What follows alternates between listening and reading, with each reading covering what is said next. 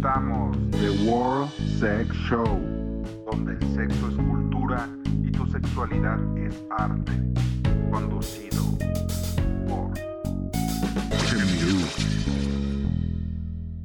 ¿Qué onda, amigos, amigas, amigues de The World Sex Show? Ya estamos con la segunda temporada, ya casi nada de cumplir un año al aire. ¿Pueden creerlo? Ya en unos cuantos podcasts estaremos incluso acá con una super madrina. Estén al pendiente de las redes sociales para que sepan quién va a ser. Y pues ahorita lo ameritaba la temporada, estas fechas, teníamos que hablar de varias cosas del cocoro, del amor, de la pasión y todo eso, ¿no? Pero especialmente del, del corazón. Empecemos siendo románticos, por favor, esta segunda temporada. Y para ello, pues me acompaña un muy querido, apreciado amigo, casi casi licenciado, ya nada de serlo, mi estimado Eric Galicia. Hola, ¿qué tal? Buenas tardes a todos. Y bueno, Eric nos acompaña porque él es ya casi egresado de la licenciatura de filosofía. No voy a decir la universidad porque si no lo vayan a ir a acosar. Ya si él lo quiere mencionar, pues adelante. Y vamos a hablar acerca de, pues, qué pasó, qué onda, cómo inicia esto del amor platónico, de los crush, cómo se dio esta evolución. Entonces, primeramente, quisiera preguntarle a mi estimado Eric, en pocas palabras, que cualquiera pueda entender, por favor. ¿Qué es la filosofía? Si nos vamos a un sentido de buscar el raíz de la palabra estricto, pues tenemos que hablar sobre amor a la sabiduría. Filos, eh, amor, y Sofía es sabiduría, del griego. Pero esa definición, pues obviamente a los filósofos nos queda chica porque la filosofía más, va más allá. La filosofía es sobre razonar, investigar, pensar sobre lo que nos acontece en el día a día y sobre lo que podría acontecer futuramente o bien acontecido en el pasado. Entonces yo diría que más bien la filosofía es tener un sentido razonable sobre nuestra vida. Ay, qué bonito sonó. Ya ven, si no entendieron eso, de plano están muy mal. Por eso dije, tiene que venir Eric. Y obviamente lo primero que vamos a hablar es acerca del amor platónico, pero justo es para que vayamos entrando, este concepto pues lo genera, nace de un filósofo que creo que si son estudiantes de acá, de México y seguramente de otros países, pues son de, de base, ¿no? La Santa Triada, por ahí diría un maestro mío, que son, pues, me va a regañar Eric si lo digo en desorden, pero ya ni modo. No sé que justamente quien vamos a hablar está en medio. Es Aristóteles, Platón, y seguramente se me está olvidando el primero que es el maestro de, de ellos dos, bueno, el primero que inició con esa, ah, se me fue con esa corriente de pensamiento. Sócrates. Sócrates, se me estaba olvidando. Es que me cae mal Sócrates. Pero bueno, vamos a hablar de Platón. ¿Y qué nos puedes decir, Eric, acerca de el buen Platín? Bueno, Platón, perdón. Pues como tú ya lo has dicho, Ruby, en desorden, como bien lo, como bien lo pensaste, es Sócrates, Platón y Aristóteles. Eh, ¿qué les puedo decir yo sobre Platón? Pues bueno, Platón es un filósofo griego. Él mostraba muchas de sus ideas a través de los diálogos de Sócrates. Justamente los diálogos que hablan sobre el amor es el banquete y el Fedro, que son los famosos diálogos eróticos de Platón, en los cuales pues podemos ver diferentes ideas. Es, obviamente para poder entender a este, estos filósofos, pues tenemos que saber que no estamos hablando de las ideas que tenemos actualmente. El amor no, no es el mismo que ellos pensaban, ni las relaciones amorosas. Pero pues si quieres seguimos platicando y te escucho, Rubí. Oh, justamente. Y sí, perdón, es que se me olvida, se me va el desorden. Pero por eso está Eric. Qué bueno que, que, que él me, me enseña y me corrige de bonito modo. Por eso lo quiero mucho.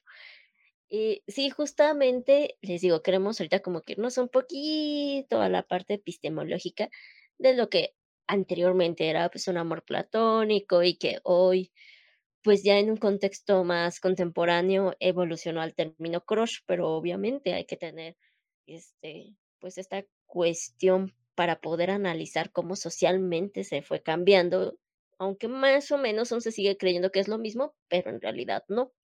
Entonces, eh, Eric, ¿nos podrías contar un poquito acerca de más o menos cuál era pues la idea, la concepción de el buen Platón respecto al amor, sobre las relaciones, antes de pasar al mero mero mole? Claro, eh, primero me gustaría generar una pequeña distinción. Actualmente, pues escuchamos amor platónico, esta estas dos palabras que se juntan muy bien, y usamos platónico como adjetivo. Entonces, eh, cuando pensemos en el amor de los griegos, en el amor platónico de los griegos, yo creo que lo entenderíamos mucho mejor si lo vemos de la siguiente forma. El amor a la luz de Platón, o desde la perspectiva de Platón. Debemos saber que los filósofos griegos antiguos, eh, pues, ameri- ameritaban casi todos los sucesos a los dioses, ¿no? Entonces, ¿qué estamos pensando cuando hablamos del amor a la luz de Platón? Pues evidentemente de el dios griego Eros. Eros eh, es un deseo. Entonces, tenemos que relacionar directamente el amor a la luz de Platón con el deseo. ¿El deseo de qué? Pues el deseo de la belleza, de lo bueno. Y si ya requeremos un poquito más entre las relaciones de los griegos, pues no son como las que vemos actualmente, ¿no? Eh, las relaciones en los griegos podemos verlas, obviamente relaciones en las cuales está el amor, cuando se- había una relación entre un hombre mayor y un hombre menor. No es aquí, no es que aquí hagan menos a las mujeres, bueno, sí las hacen menos, pero pues eso sucedió hace más de dos mil años, ¿no? Entonces, ¿por qué no incluimos aquí una mujer en esta relación de amor? Pues porque los griegos consideraban que una relación tenía que enriquecerte intelectualmente y como la mujer pasaba por esta eh, in- invisibilización y la mujer no era tomada en cuenta, pues ¿quién era el que te otorgaba el conocimiento? Un hombre mayor. Por eso las relaciones entre los griegos, en las cuales se incluía el amor y no solamente la reproducción, pues incluía hombres mayores con hombres más jóvenes. Eh, muchos van a pensar eh, esto de la pederastía, ¿no? En los griegos. Sí, sí existía, pero incluso ya había, ya estaban pensando algunos pensadores, algunos filósofos, algunos políticos sobre prohibir tener relaciones con hombres demasiado jóvenes. ¿Por qué? Porque esto podría afectar a su pensamiento y no podrían ver el desarrollo total de estos jóvenes. Oh, yo en algún momento, la verdad, ni me acuerdo en qué libro fue, pero eh, venían unas ilustraciones justamente acerca de lo que eran las relaciones, entre comillas, homosexuales o homoeróticas en aquellos tiempos de los griegos. Y justamente me acuerdo que también, o sea, sí se mencionaba esto del intelecto que, que nos comentas, pero también eh, había una imagen que nunca se me logró borrar, que era de, pues, los clásicos, ¿no? Los hombres acá, barbones con túnica, que estaban amarrando a una cabra, un chivo o algo así, y que le enseñaban a los jóvenes a cómo penetrar al animal, que para que después supieran complacer a a, este, a las mujeres. O también que estaba ahora sí que creo que eso ya es más como que tipo un mito o una jerga, no sé. Ahora sí que yo no estudio, pues, este, en a profundidad lo que es la cultura griega, pero que que también me acuerdo que estaba esta cuestión ya así que referían más actos coitales, en los que aparte, no sé, estaba esta cuestión de que los hombres mayores tenían que tener relaciones con los menores, ya luego los menores tenían ya relaciones con las cabras o con cualquier otro animal, y ya después tenían relaciones, pues, con con mujeres, ¿no? Si ya si ya estaban listos, si estaban preparados. Así que esto lo comento, mm, porque ahorita me brincó, me vino este recuerdo. No conozco bien qué tanto tenga de cierto. Ahorita ya, bueno, Eric ya nos aclaró que sí, en efecto, pues, este, había algo que podríamos considerar una relación homosexual, si quisiéramos referirlo de alguna manera, pero justamente, como él lo dice, algo más que carnal, pues era algo más, eh, sapiencial, más la mente. Claro, era una relación de subordinación de hombres mayores con menores, pues para enriquecer su conocimiento. Otro dato importante sobre estas relaciones, en Atenas no se permitía concederle favores al amado ni al amante. Ellos no se podrían conceder favores porque era mal visto. Eh, también debemos eh, pensar, Rubí, que, genera que generaba el amor para los griegos. Generaba conocimiento y también generaba inmortalidad. Porque, pues, obviamente el amor genera reproducción. En esto sí podemos encontrar, evidentemente, a la mujer relacionada. Pero casi siempre que leemos a Platón y se menciona esto del amor, o incluso eh, hay otro libro muy bueno que es de Roberto Calazo, Las bodas de Cadmo y Armonía, igual habla sobre mitología, siempre vamos a ver relaciones mortales en las cuales se incluye el amor hombre con hombre. Mm, estaba pensando que, esos griegos eran unos loquillos. Perdón. Este, entonces es igual que Platón empieza a hablarnos acerca del amor tras lo que, bueno, tras los escritos obviamente de Sócrates, pero también eh, él embarca lo que es la mitología o él ya nada más se va a esta cuestión de lo que nos dices de una suma de conocimientos o cómo lo estaría ya manejando más concretamente Platón. Eh, yo diría que es un cúmulo de varios aspectos, tanto mitología como eh, conocimiento, así como también considerar eh, pues que el amor también lo podemos rastrear con un mito, un mito donde se expresan las diferentes formas de amor, un tema que vendría bien tal vez con orientaciones sexuales. recordemos que los griegos casi no escribían, era más discurso. ¿Por qué? Porque si escribían podían ser tachados de sofistas. Entonces, em, en este mito griego, Rubí, en el cual se habla sobre el amor, este, este mito griego nos habla sobre, ¿has escuchado hablar sobre la media naranja o tu otra mitad, Rubí? Sí, ya ahí creo que ya más o menos sé por dónde te vas. Hace dos años creo que me contaste tú del ser humano con dos cabezas, ¿vas por ahí? Exacto. Toma en cuenta, Rubí, sobre los griegos que tenían una mitología en el cual se explica las diferentes orientaciones sexuales o parte de las que tenemos hoy en día. Este mito habla sobre el primer hombre, que era un hombre perfecto. Contaba con dos cabezas, dos pares de brazos, dos pares de piernas y dos órganos reproductores teníamos tres clases de hombres dentro de este hombre perfecto o primer hombre. Era aquel que estaba unido hombre con hombre, el segundo aquel que era mujer con mujer y el tercero que llamaban andrógino. No existía todavía la palabra hemafrodita como para ponérselo como nombre, sino más bien andrógino, el cual contaba con un hombre y una mujer, ambos, ambos este, órganos reproductores. Estos hombres no obedecían a los dioses, no obedecían a Zeus, por lo cual Zeus decidió separarlos. Los separa, los parte por la mitad y de hecho estos primeros hombres tenían el órgano reproductor, según este mito, en la parte trasera, por lo cual no se podían reproducir. Zeus quería que los hombres, estos hombres se siguieran reproduciendo, por lo cual recorrió su órgano reproductor a la parte delantera. Eh, derivado de estos hombres podemos ya tener una pequeña noción de diferentes orientaciones sexuales. El mito nos indica que los hombres que nacían de la unión de hombre con hombre sentían atracción hacia los hombres, las personas que nacían de mujer con mujer sentían atracción hacia las mujeres y las personas que nacían del hombre y la mujer sentían atracción hacia el sexo opuesto. Podríamos decir que eran heterosexuales.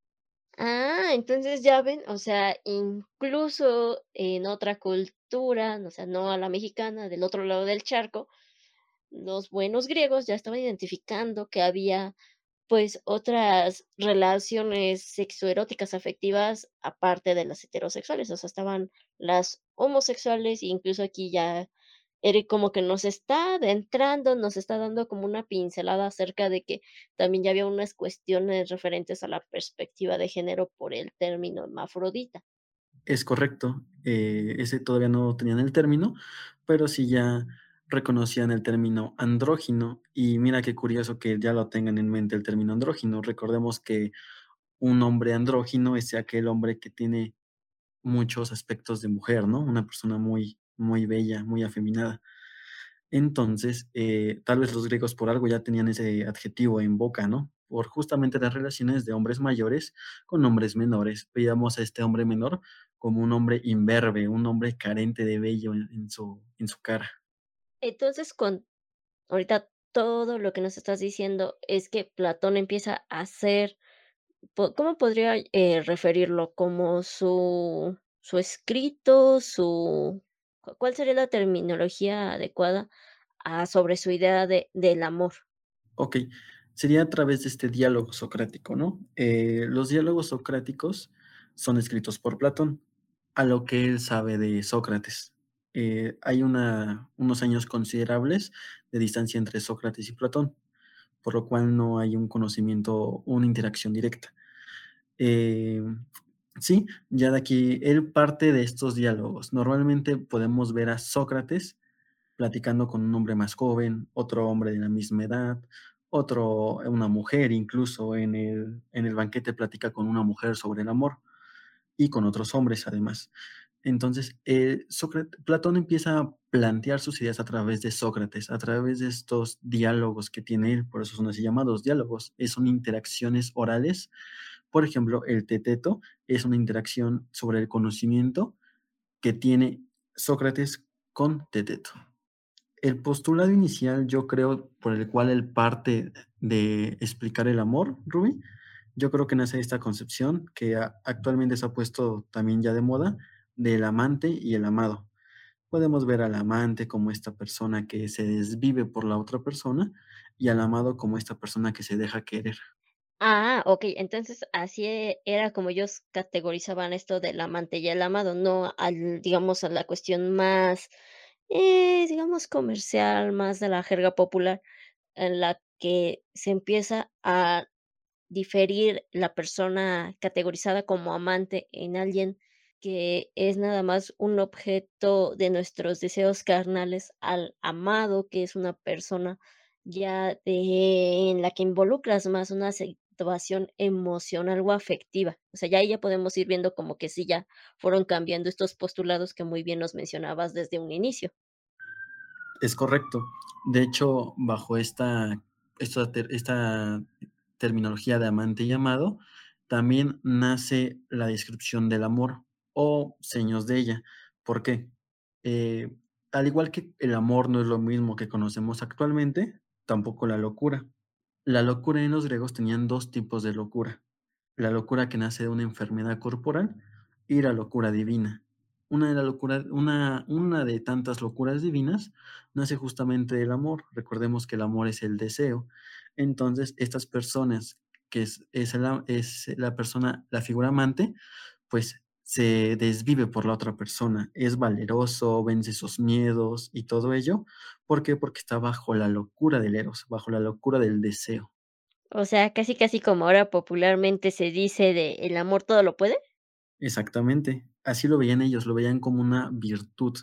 Por eso no era correcto concederle favores al, al amante o al- a la otra persona más joven, porque como decían que estaba bajo efectos de locura, pues no era una persona razonable, pero no era una locura mala, no es una locura que, que se transmita como enfermedad, sino una locura que te hace ser valeroso, que te hace romper tus miedos, como tú bien lo mencionas, que todo lo puede. Ah, mira, y eso que ese es un dicho popular y podríamos quizás sacar la conjetura de que pudiese venir de ahí o de alguna variación conforme pues ha ido pasando el tiempo. Entonces, ahora sí, cuando en tu carrera se llega a, más bien, se, se emplea o no se emplea este juego de palabras de amor platónico o como tú nos decías, es el amor a sombra de Platón, desde la vista de Platón, o hay cómo, cómo se va refiriendo esto. Mm, el amor a la luz de Platón lo podemos referir como esta, este estadio en el cual tenemos la locura del eros y queremos, queremos permanecer en lo bello y queremos permanecer en lo bueno. Esta, estas dos palabras Platón las une con solo, una sola palabra, que es belleza. Belleza para él sabe significar lo bueno y lo bello. Em, también podemos tomar en cuenta, y es muy importante, que para Platón el amor no es bueno, pero no porque no sea bueno significa que va a ser malo, sino que él, él refiere a un ejemplo que me parece muy bueno, que es que se desea aquello que no se tiene. Entonces el amor quiere poseer lo bueno y quiere poseer lo bello, por lo cual él dice que el amor no es bueno ni es bello, sino que lo quiere poseer. Ay, ahí como que me quedo pensando y, y trato de traducir. Ok, él ya nos dijo, el amor es bueno, es bello, pero el amor no es bueno. Ay, no sé, Eric, ahí sí, me, me, me falla, me falla la ardilla en la cabeza como que para poder procesar bien la idea. Ok, veámoslo de la siguiente forma. El amor es deseo, es eros. Entonces, estamos bajo este, este estado del deseo de querer poseer lo bueno y lo bello. ¿Por qué lo queremos poseer? Pues porque no lo tenemos. Y entonces, ¿qué es este todo esto que hacemos para poder poseerlo bajo el estado de la locura? Es el amor, es lo que nos son como unas alas que nos ayudan a elevarnos a esa a, a estar al mismo nivel de lo bueno y de lo bello. Ah, ya, ya, ya, ya. Bueno, antes de, de ahí comentar lo que quiero, un pequeño paréntesis. Platón llegaba a referir qué pasaba cuando ya obtenías esa o, esa persona que refería lo bello y lo bueno, o sea, aún entraba en esta cuestión de, de desearlo o ya al tenerlo eh, cambiaba de postulado o ya se hacía de lado o, o ahí qué onda.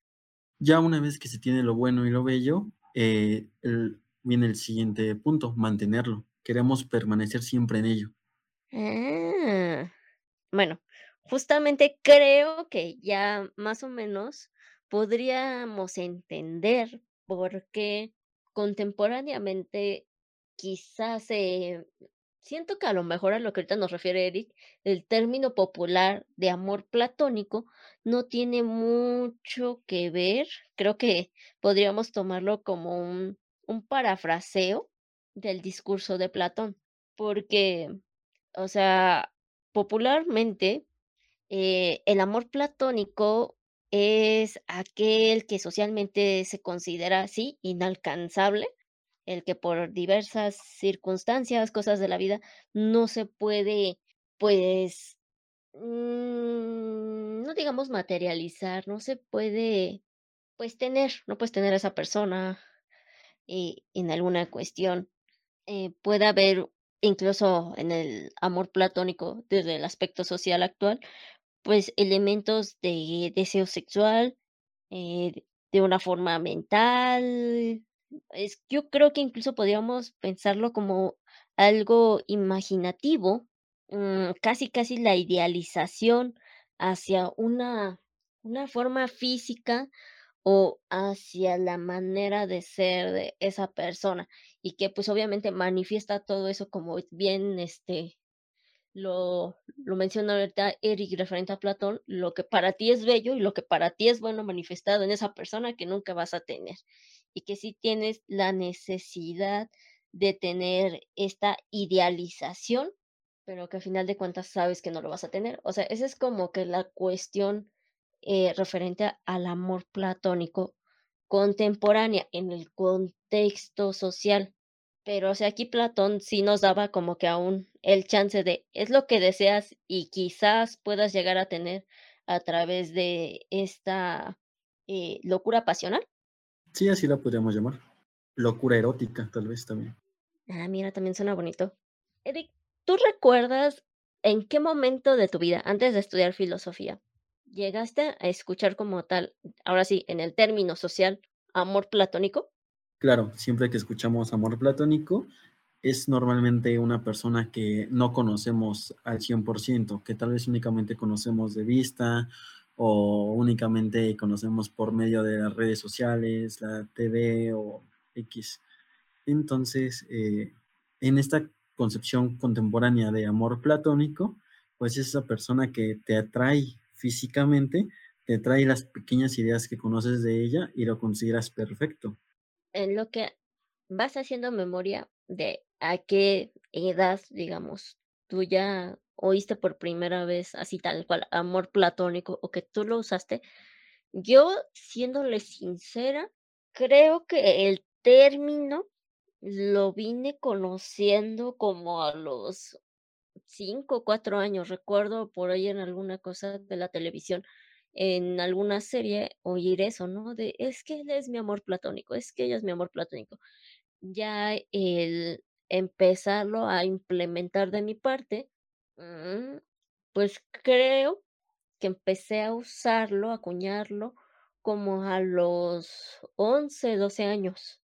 Ahí les va el chisme con 2 personas que sí es que son mis amores platónicos, justamente como dice Eric, tienes esta preconcepción de una persona a lo poco que ves, que una de ellas, pues, es, este, mi ahorita ahorita hablamos de este otro término, más adelantito, este, mi crush, eh, el payaso Costel, y otro era mi profesor de la secundaria, que también decía: "Es que es mi amor platónico", ¿no?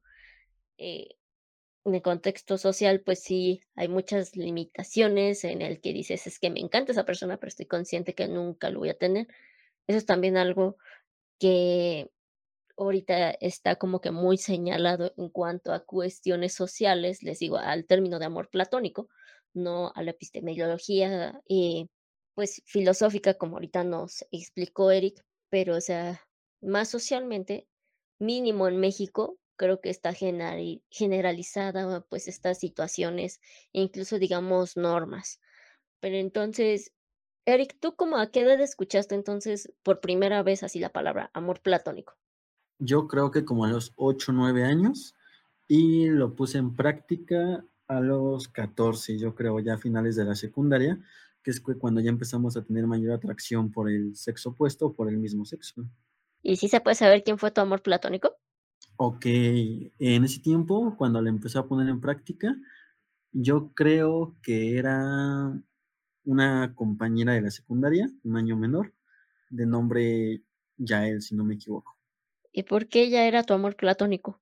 Pues, porque evidentemente la veía con otros ojos, eh, unos ojos de perfección, pero, pues, uno es joven y uno va conociendo más personas. Y evidentemente algo creo que muy bueno y muy bello de los amores platónicos es que cambian, ¿no?, conforme vamos teniendo diferentes etapas en nuestra vida. Chale, los míos siguen siendo los mismos. Algún día cambiarán, algún día, Eric. Pero no, yo yo me preguntaba, o sea, ¿por qué la cuestión de que era tu amor platónico si era tu compañera de escuela? O sea, ella tenía novio, era lesbiana, tú salías con alguien, a ella no le gustaban los chavos altos, güeros, delgados, con sonrisa Colgate como tú, ¿o por qué ella era un amor platónico? E ella tenía novio, y en ese tiempo no era tan alto y no era era era poco atractivo, yo creo. Ah, es que déjenles describo a Eric, o sea, Eric es superalto, es delgadito, mm, digamos medio marcado, pelo castaño claro, ojos cafés oscuros, tiene una sonrisota y aparte ya lo oyeron, es muy inteligente y es un chavo muy respetuoso. El único defecto que yo le encuentro es que le gustan los gatos. Lo siento, a mí no me gustan. Pero ya ven, lo siento, creo que ahorita aún tiene novia, entonces, nada más ahí para que se echen su taco de ojo, o si lo quieren de amor platónico, ahí está. Que no me mate tu O o si quieren tomar un café filosófico, también, eh, parte de mis actividades es divulgar la lógica, divulgar la filosofía, lo que amo, y pues también todo eso es bienvenido, ¿no? Todas las personas que se quieran introducir en este mundo y que también quieran saber más sobre el amor platónico, o como bien lo mencionaba en un inicio, el amor a la luz de Platón. Ah, ya ven, si hay chance del café. Pero les dije ya les advertí, no está soltero, no quiero problemas con su chica, no quiero que me reclamen, ¿eh? Ahí ustedes, él lo está diciendo meramente en suma de conocimiento, nada más. Está bien, está bien. Pero de ahí, justamente, eh, ya vimos, ¿no?, esta cuestión epistemológica, ya hablamos en un contexto contemporáneo, pero también ahorita Eric hizo mención de otras cuestiones que se van sumando, las redes sociales. Entonces, pues, es ahí a inicios de los 2000, más o menos en contexto entre el 2005 y 2010, que hay un término que empieza a agarrar fuerza en estas, mm, redes sociales online, que es el de el término crush, que viene del inglés, que significa persona especial, podríamos traducirlo, eh, más o menos al español, ¿no? Entonces, pues, yo la verdad lo empecé a usar hace como, ¿qué sería? Hace como 3 años este término. No sé, Eric, ¿tú en qué momento empezaste a oír, a conocer esta palabra? Yo también eh, creo que especialmente en México tiene poco, ¿eh? Yo creo que lo escuché hace unos cinco años y realmente cuando lo escuché por primera vez no sabía a qué se refería. O como el chiste popular de México es que hay un refresco que se llama así, ¿no? Entonces, está ahora en Navidad se puso también en auge un meme de que todos le reclamaban a Santa Claus de ese crush no, porque te dejaba el refresco en vez de la persona ahí secuestrada, ¿no? Exacto, que se podía, pues podíamos confundir, ¿no? Son palabras que escriben igual, pero significan lo mismo y refieren a distintas cosas.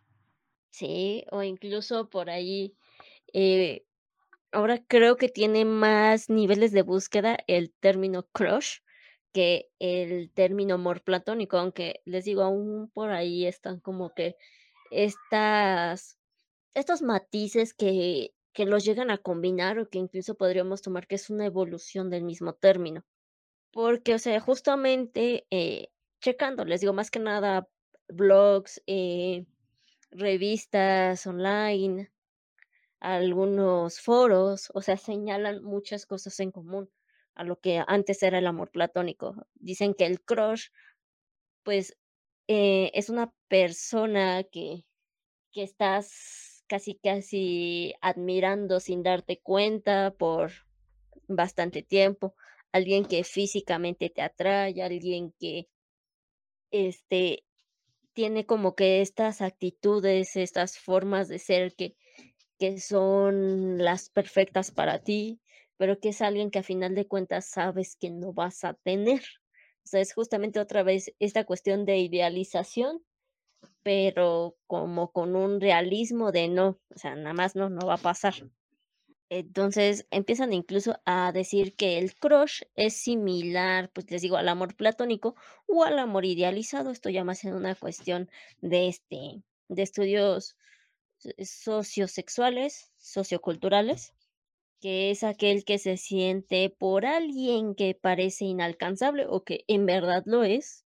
Les digo, o sea, también está ya esta cuestión de los crush a, a personajes públicos. Es de allí que también se designa como crush a ciertos enamoramientos en redes sociales por la cuestión de la, pues las brechas culturales, de idioma, o esto igual que, que decíamos, ¿no? De que alguien es famoso y no se está dando mucho el auge en redes sociales como Facebook o Twitter, que pues son ocasionalmente pues un espacio prácticamente, mm, ¿cómo decirlo?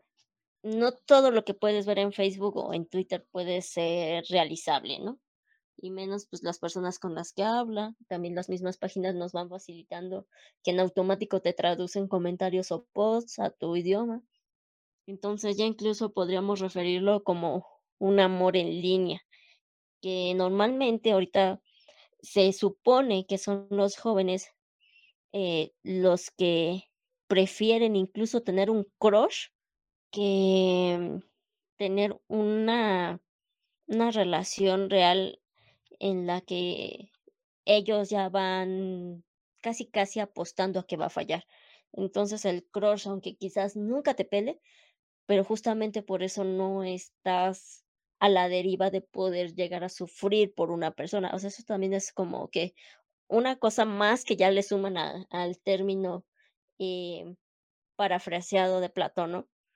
Porque incluso también, o sea, ya les dije, por un lado se relaciona con esto de persona especial y por otro sí, este, hacen referencia al crush sobre triturar, sobre machacar, pero esto ya más en el contexto así de sonido, ¿no? De crush. Entonces, están como que estas 2 vertientes de qué significa cada cosa, pero la que más está latente en los medios digitales es la de un amor que es idealizado, que no se puede concretar, o que de cierto grado, pues, es y será irrealista que tú puedas llevarlo a cabo. Yo creo que incluso podríamos decir que actualmente un crush es un amor viralizado. Con esto de las redes sociales, eh, todas estas nuevas redes de comunicación en las cuales únicamente la gente se encarga de subir fotos, como es Instagram, pues va surgiendo mucho más el amor viralizado. Esa persona que no conoces, que nunca has charlado con ella o que no ni siquiera sabes si habla español, pero te gusta en su foto y vas generando una atracción, una idealización sobre qué, qué es esa persona, qué podrá ser. Es un amor viralizado. Y es que tienes razón, o sea, mm, en Twitter, por ejemplo, veo mucho, luego, ahorita con lo de Spider-Man incluso, ¿no? Los hashtag crush, Spider-Man, crush, el nombre de los actores, o el crush, este, en mi caso, el que siempre me sale, crush Costel, o ya incluso, tienes razón, creo que es, es de lo que quizás antes considerábamos como la fanaticada, los fans. Incluso ya están cambiando a decir, no es que es mi crush, o sea, ya es subir un nivel, ¿no? Porque el fan es alguien que admira y apoya a alguien, ¿no? Y ahora el crush ya es literal decir, yo lo tomo así, ¿no? Como el querer, el desear a una persona ya en una cuestión más sexoerótica efectivamente, aunque estés consciente que no se podía. Y antes como que creo que el término fan era un poco más, eh, digamos, limitado, más respetuoso en cuanto al tipo de, mm, de relación de un canal que había. Sí, yo lo veo igual, ¿eh? Eh, yo creo que ese término de fan, eh, uno como fan, y hablando en general de todos los gustos que podemos tener, creo que sabes tu posición en relación a esa persona, ¿no? Que eres únicamente un seguidor, es parte de su séquito, pues porque tal vez te gusta cómo escribe, te gusta su música, te gusta su trabajo, en caso de que sea algún eh, profesionista, como un futbolista, por ejemplo. Pero ya con el crush ya hay una, como tú lo mencionas, una idealización de que esa persona te atrae y le erotizas. Justamente como decías, ya quizás una locura pasional o erótica. Y ahorita que dijiste profesional, voy a ventilar algo. Es que Eric tiene un crush que siempre le hago burla. Y hasta eso, él solito fue el que dijo, es que sí, sí es mi crush. No sé si quién es, pero también Eric es el crush de alguien que conocemos los dos. Y luego también agarramos mucho eso de burla. Pero ya, hablando seriamente, ¿tú tienes algún crush o te han dicho, eres mi crush?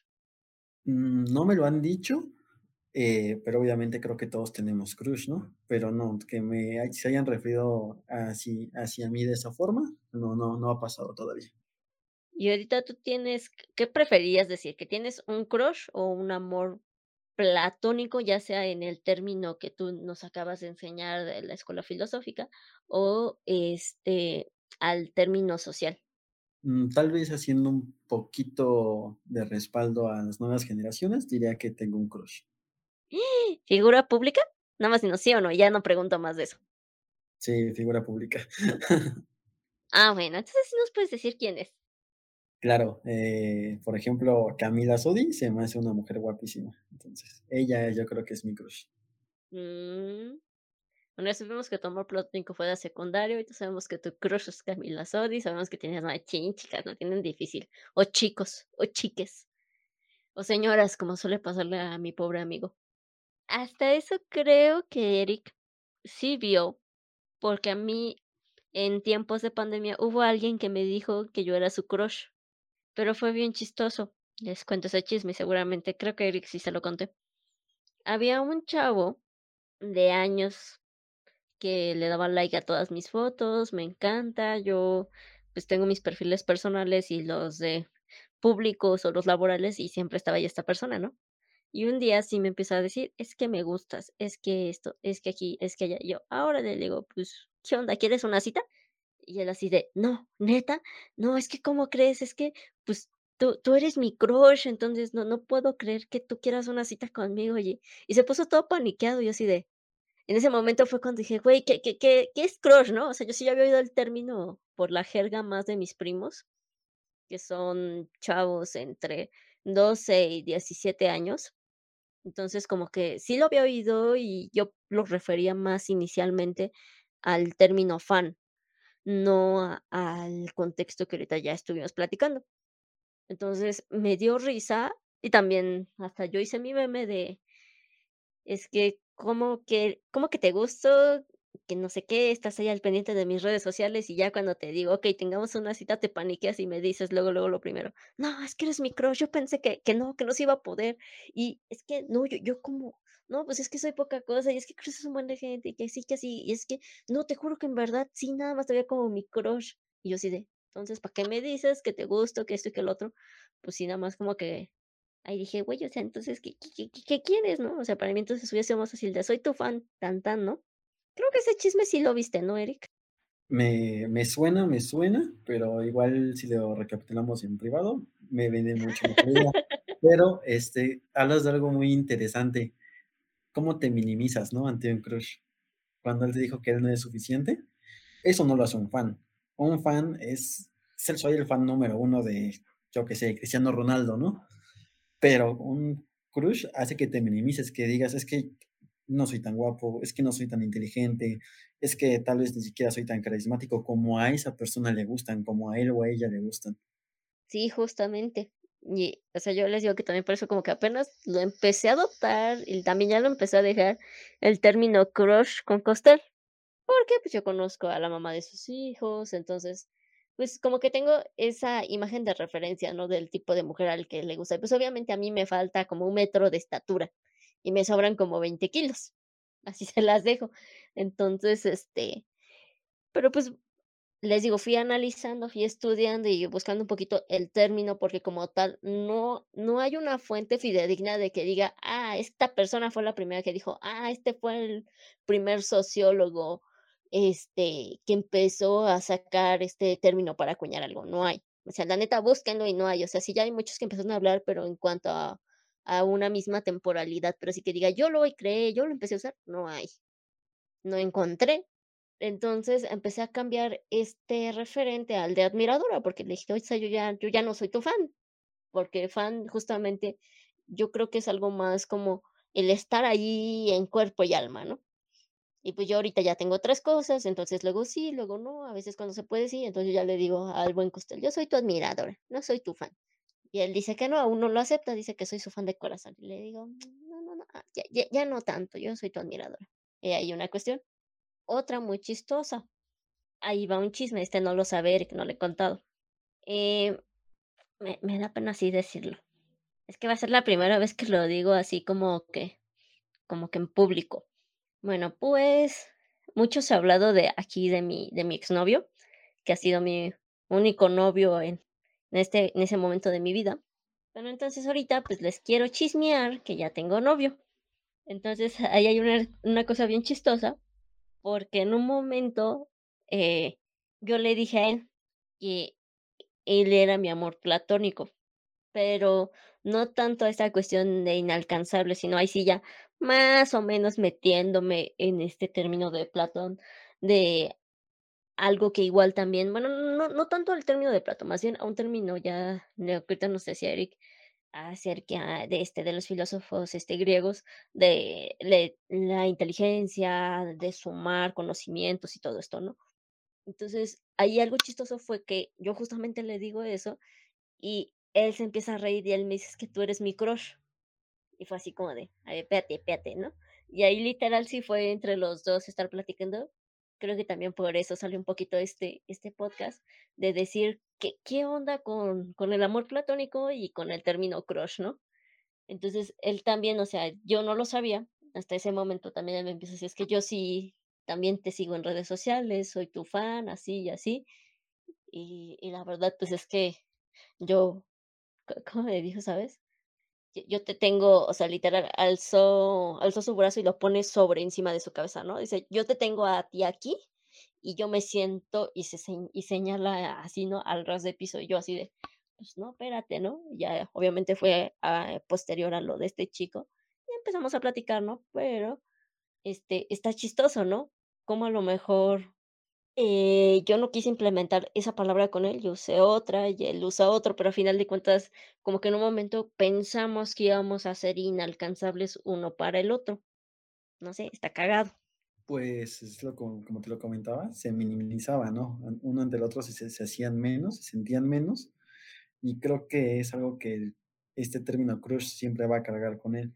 Que fíjate que ahora que lo reflexiono y analizo las redes sociales, pues en Instagram en Twitter no se habla tanto de fans, se habla más bien de seguidores. Entonces también esto puede ser un adjetivo que se puede separar tanto de crush como de fan y podemos encontrar el seguidor. Soy, no soy tu fan, soy tu seguidor. Tal vez es una persona que está más alejada entre, que está abajo del crush, abajo del fan y ahí encontramos seguidor. Ah, sí, los followers. Yo la verdad tengo que casi 6,000 followers en Twitter. Y y luego digo, alguien despierto, ahí tipo yo como 2 de la mañana acabando la tarea, meditando un momento viendo al techo, y les juro que, o sea, sí me llegan así el corazoncito de like, pero nada más una o 2 personas me escribe, así por Twitter, quién sabe por qué. En Instagram no tengo no tengo muchos, creo que tengo 500, 500 y algo, menos de 510, 500, 100, quién sabe. Pero sí, también hay como que creo que ahí entraría más como esta cuestión de contemplación de algo, pero más a la distancia. Claro, sería parecido a lo que tú mencionabas de soy tu, soy tu admiradora, este Costel. Estaría creo que atrás también de eso, ser tu seguidor. Igual una persona que le gusta contemplar tus logros, tus errores, lo que publicas, lo que compartes, pero no está tan al pendiente, que es como si sucede que apareces en mi muro, soy tu seguidor y tal vez te, doy like o te doy dislike, pero no estoy al pendiente, no veo para ti como un fan.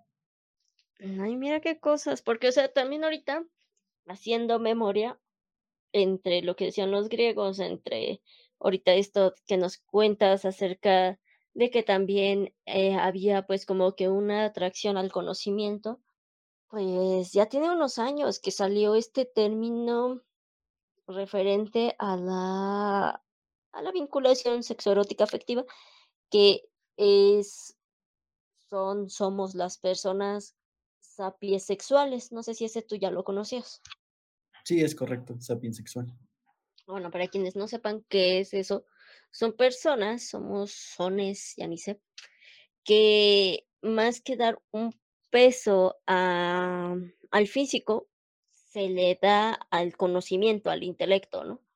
Entonces, son tipo como el meme de de la chava güerita con una persona, eh, de imagen desaliñada. Has hasta te iba a decir el meme de los filósofos, ¿no? De ¿de qué le viste? Es que es filósofo.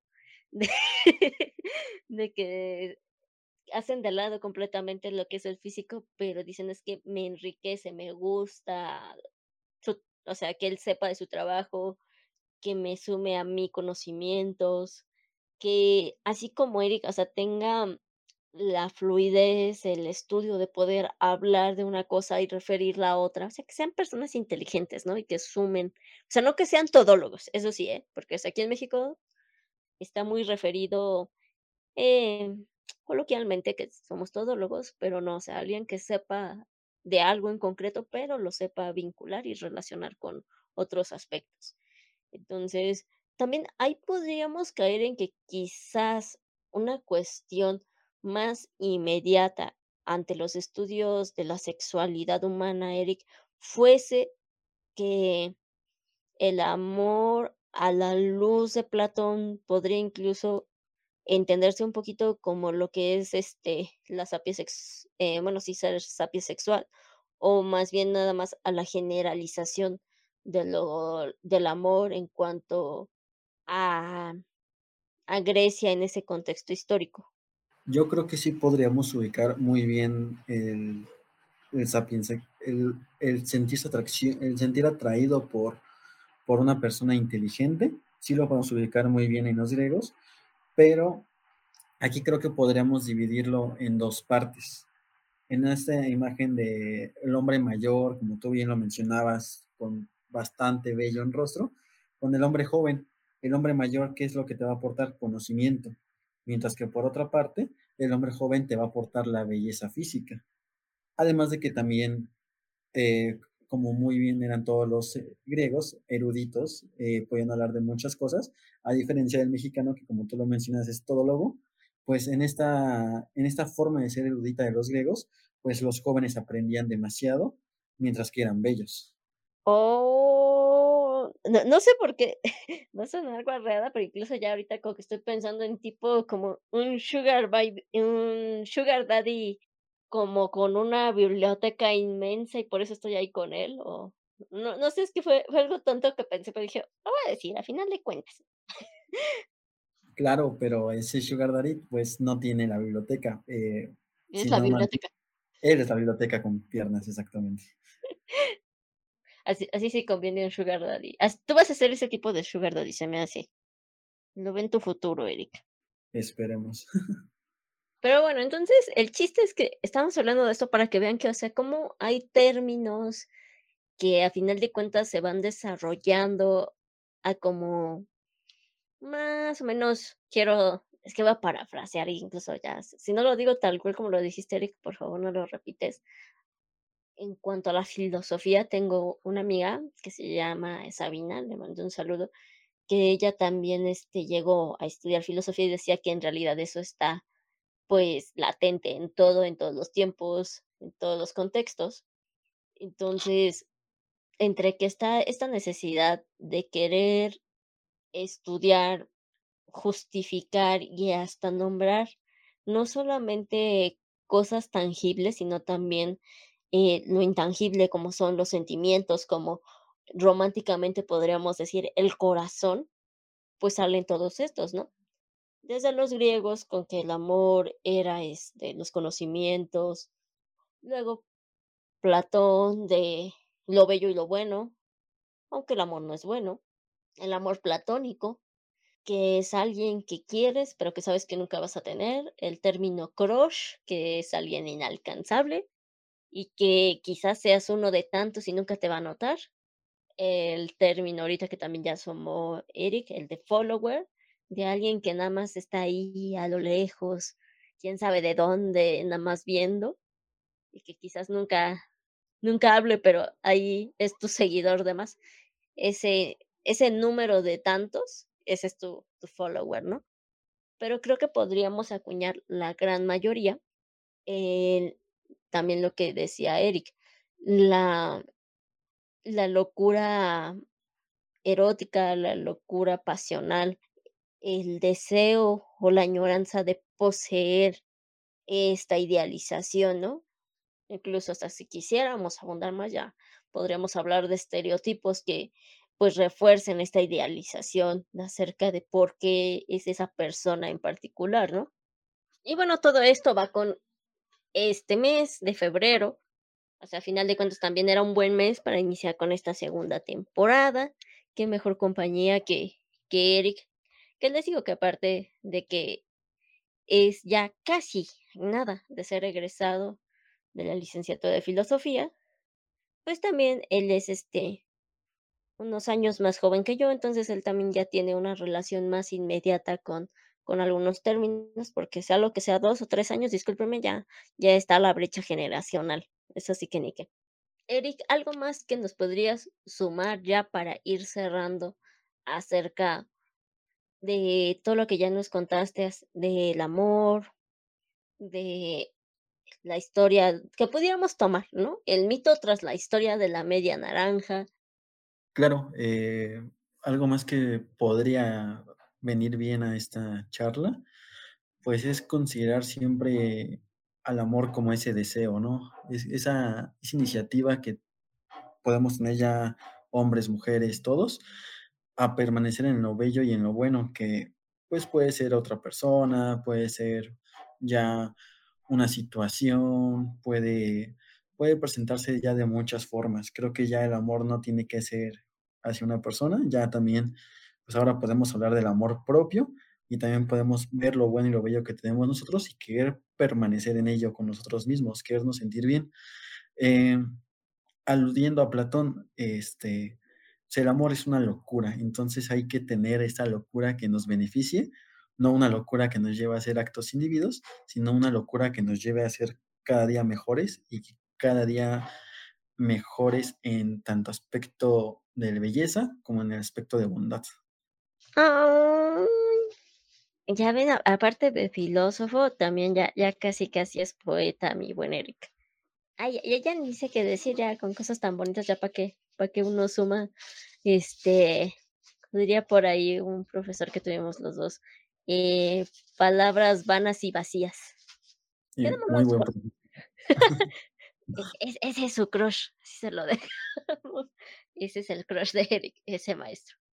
Les digo acá el niño aún tiene que estar trayendo este cosas de, de los antiguos griegos de yo sí quiero tomar e- esa reproducción histórica, pero, pero de ese profesor, no de cualquier otro. O sea, esas dos figuras, ¿no? De conocimiento y juventud. Ah, sí, sí, sí, sí, porque ya les dije, Eric está guapo y, y el otro maestro es muy inteligente. Ya no está guapo. O para mí no está guapo, quién sabe, para, para otras personas. Pero de que le sabe, le sabe. Así dejémoslo. Pero vaya, mira, pues les digo, les quisimos traer este tema eh, porque queda por las fechas, era un bonito tema para iniciar nuestra segunda temporada, obviamente. Pues qué bonito, Eric, que estés aquí acompañándonos en nuestro primer episodio de este año.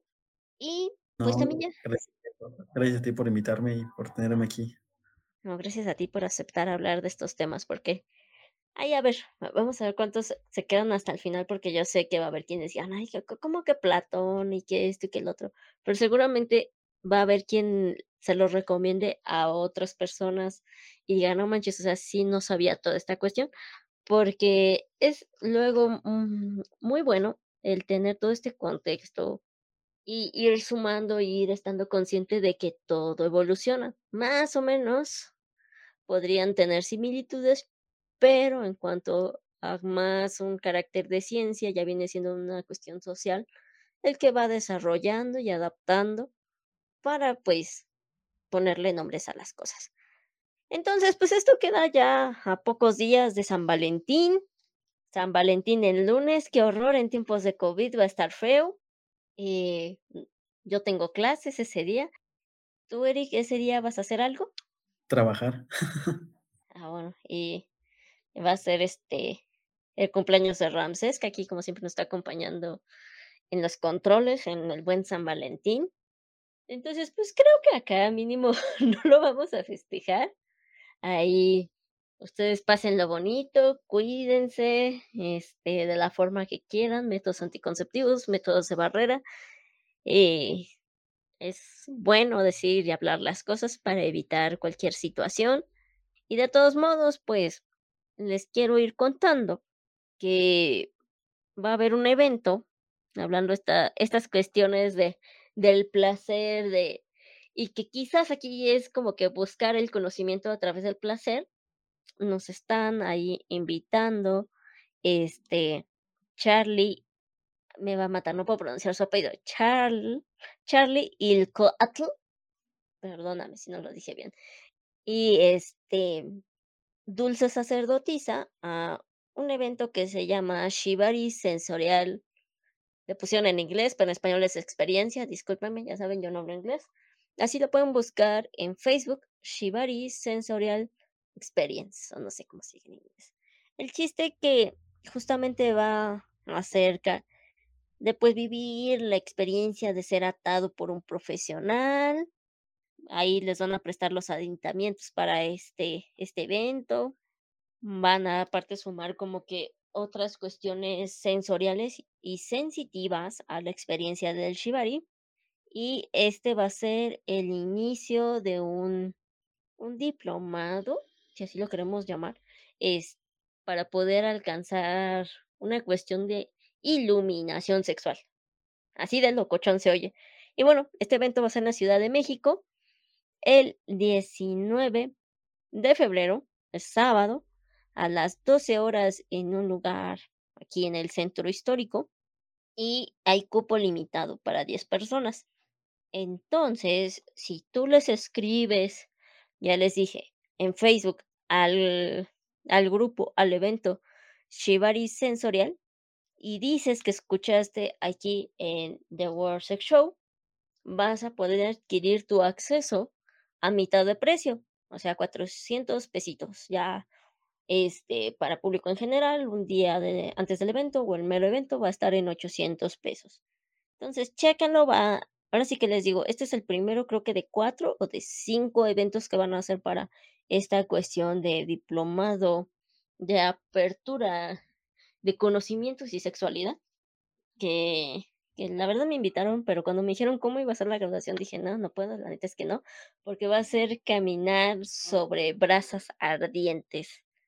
Incluso aquí, ya posterior, podríamos hablar de la construcción del dolor y del placer, o como algunos, creo que era más en las culturas asiáticas donde referían que a través del dolor se llegaba al conocimiento o a la iluminación, como bien nos decía Siddhartha. Entonces, este, si son valientes o quieren experimentar, aunque sea uno o dos cursos sin llegar a la graduación, chéquenlo, por favor, búsquenlo en Facebook como Shibari Sensorial. Así búsquenlo, está el grupo. Y de todos modos, pronto nos van a mandar la video invitación para que lo chequen en las redes sociales. Y si es cierto, acabando de hacer invitaciones. Eric, ¿por, ¿hay algún medio, un correo electrónico, algún lado, un grupo, no sé, donde te puedan contactar algunas de las personas que nos escucharon que estén interesados justamente eh, en estos ejercicios que yo he visto que tú haces de cafés filosóficos o que te quieran invitar a otro lado acerca de hablar igual de estas otras corrientes de la filosofía que vean, tiene mucho, mucho de sexualidad, erotismo y muchas cuestiones por ahí que esperemos posteriormente regrese Eric y podamos platicar de ellas. De momento no cuento con redes sociales eh, de divulgación, pero sin problemas me pueden contactar a mi correo de la universidad, que es el institucional, es eric.galicia.estudiante.uacm.edu.mx o bien en mis redes sociales, pero aunque sean personales, Eric Galicia, ya y próximamente eh, voy a estar publicando un red social, un Facebook, en el cual únicamente me dedique a la divulgación de eventos de lógica, como son los que organiza la Academia Mexicana de Lógica y otros grupos internacionales donde podrán ver conferencias de España, Perú. Con mucho gusto les voy a hacer llegar los links. Sí, por favor, cuando crees la página, aparte, aparte, ¿eh? de que este, nos mandes el link para compartirlo, estaría genial. Así que un video invitación para todos los que te oyeron en esta ocasión y para que vean al guapo muchacho que tengo aquí. Les digo, me encanta, lo quiero porque aparte de, de que es mi amigo y es muy inteligente, está bien guapo, lo hizo con cariño su mamá. Entonces, igual para que lo vean, porque luego hay palabras que siento que no llegan de la misma manera, al menos que tengan un rostro. Entonces ven a Eric y van a ver que, que se le nota que sí sabe. Aparte de que si ya lo oyeron, pues sí sabe. Entonces quiero mi video invitación, ¿eh? Y aparte de todas las redes sociales. Eh, Esperemos después este, esta página de Facebook, no sé, pueda tener un Twitter, pueda tener un YouTube, quién sabe. Así que todo va creciendo, ¿no? Claro, ahí todo va a ir, se va a ir generando conforme pues esto vaya avanzando y se tenga que divulgar a más personas, ¿no? Se tenga que llegar a cada vez pues gente más joven, gente más grande, que no, no hay que ser filósofo para filosofar, no hay que estudiar filosofía para filosofar, porque todos podemos hacerlo desde casa y es algo muy bello en la carrera, que obviamente hay que darle la seriedad y así se quieren especializar, pues obviamente esa es una carrera súper bella que no ocupa mucho dinero, únicamente ocupas tiempo y ocupas pasión y la puedes encontrar ya en muchas universidades. Va, entonces, de todos modos, chequen Ahora sí que el pie de foto del flyer, ahí vamos a poner el correo electrónico para que ahí le puedan escribir a Eric. Ya, vieron, él está abierto a hablar del tema en círculos de conversación, en cafés, en, en ponencias. Yo, yo sí lo veo en una ponencia, en mesas de diálogo, en debates, en lo que quieran. Yo aquí le estoy haciendo promoción porque ya vieron que sí sabe. y si no, igual de otras corrientes, de la filosofía, ya ya dijo, se está especializando en lo que es la lógica, pero yo desconozco eh, a grandes rasgos de qué trata, pero seguramente hay muchas vertientes más precisas que abarque y que ahí puedan hablar con él. Como él muy bien ahorita lo refirió, es bueno de repente tener ya distintas visiones a través de la diferencia de edad o incluso la diferencia cultural. Y si es cierto, sumándolo de las redes sociales, eh, les cuento que ya tenemos Twitter, entonces en Twitter, Facebook y Instagram nos encuentran como podcast de World Sex Show y estén al pendientes porque pronto vamos a abrir canal de YouTube. Muy pronto, nada más denos chance, estamos acabando de concretar unas cosas de inicio de año. Y también a mí me encuentran en mis redes eh, personales como Princess con doble S al final, She Mi Ru. Así tanto en Instagram como en Twitter. Ya saben, en Instagram, este, pues, les comparto cosas de, de mi trabajo en general, algunas ideas, algunos pensamientos. Y en Twitter, la neta es que no me censuro, lo permite la, la red social, entonces hay que aprovecharlo. Desde anime hasta ya cuestiones más sexuales, si quieren ver que estoy platicando con este, con sexo señoritas, con trabajadoras sociales, sociales, trabajadoras sexuales, em, trabajadoras de salud integral, prostitutas, prostitutos, eh, testigos de Jehová, católicos, santeros, satanistas. Así que hay ahí de chile, mole y pozole, siempre salen distintos temas. Entonces, vean, por favor, síganos, estén al pendiente de lo que nos cuenta Eric. No vamos ahí a hacer igual un debut. Y también les cuento que el próximo podcast vamos a hablar acerca de un tema también acá interesante. A ver, ahorita Eric, que si nos quiere sumar un pequeño comentario para que se vayan preparando para el siguiente, que va a ser algo casual, nada más sexo o qué onda. Entonces, ese es el próximo. Espero que lo disfruten tanto como este. ¿Y tú qué onda, Eric? ¿Algo casual nada más es sexo? No, no creo. puede, puede ser muchas cosas, no únicamente sexo, ¿no? Puede haber citas casuales en las cuales disfrutes de la compañía de la otra persona y no terminen en choque corporal. Choque corporal. Va. Entonces, de eso vamos a estar hablando el siguiente podcast. Va a venir otro amigo de invitado. Y así nos vamos a ir. Esténse al pendiente. Estamos a tres episodios de nuestro primer aniversario. Chequen las redes sociales para que sepan quién va a ser nuestra madrina. Y bueno, no hay nada más que decir que nuevamente muchas gracias Eric por haber aceptado la invitación. A ti muchas gracias por invitarme, por expandirme este, pues este diálogo sobre no solamente filosofía, sino amor y temas contemporáneos. Eh, un saludo a todos y chicos, cuídense, respiren amor y no COVID. Va, gracias a, a Adrián Brances Romero Romero, que siempre nos acompaña aquí en los controles. Recuerden, ya va a ser su cumpleaños, ahí feliciten en sus redes sociales. Y esto fue The World Sex Show donde el sexo es cultura y tu sexualidad es arte. Nos estamos oyendo la próxima. Bye bye. The World Sex Show ha terminado. No te pierdas el próximo podcast.